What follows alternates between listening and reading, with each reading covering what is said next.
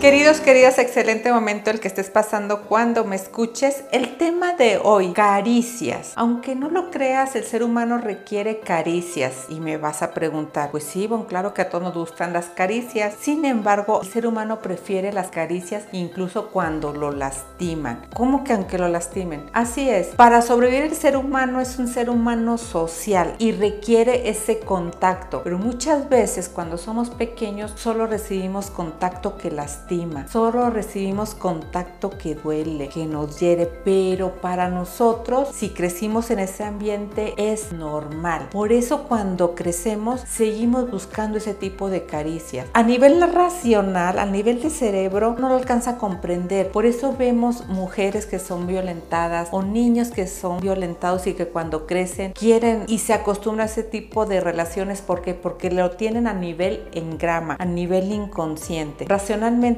ellos quieren salir de ahí, pero emocionalmente no puedes. Entonces te invito, de verdad, cuando veas una situación así, no lo juzgues a la ligera, no pienses que hay, es que le gusta y así es. De verdad, el ser humano lo único que quiere es salir adelante. Sin embargo, cuando está con ese dolor y sabe que requiere la caricia para vivir, pues se adapta y vive esa parte. Te voy a compartir un dato. Hay tribus en África que el mayor castigo para cuando alguien comete algún delito o transgrede alguna ley es que lo expulsan de la tribu. ¿Y esto porque dices, ¿cómo? ¿Existe la pena de muerte? No, porque el ser humano va a sufrir mal cuando está en exilio, cuando no es aceptado en su manada. Y de hecho estas personas terminan muriendo porque se saben que ya no son aceptadas. Entonces el contacto del ser humano es así y las caricias están y las caricias son para ser expresadas. Y si tienes la fortuna de que esas caricias te generan te generan alegría, te generan placer, enhorabuena. Hay personas que las tienen aunque les duela. Así que te invito a educar con amor, a acariciar con amor, a pregonar amor y aparte de la caricia física, que también acaricies con tu mirada, que también las personas que están contigo se sientan acariciadas por ti solo con el simple hecho de mirarlas y que las contemples con amor. Así que te invito que reflexiones sobre las caricias y recuerda a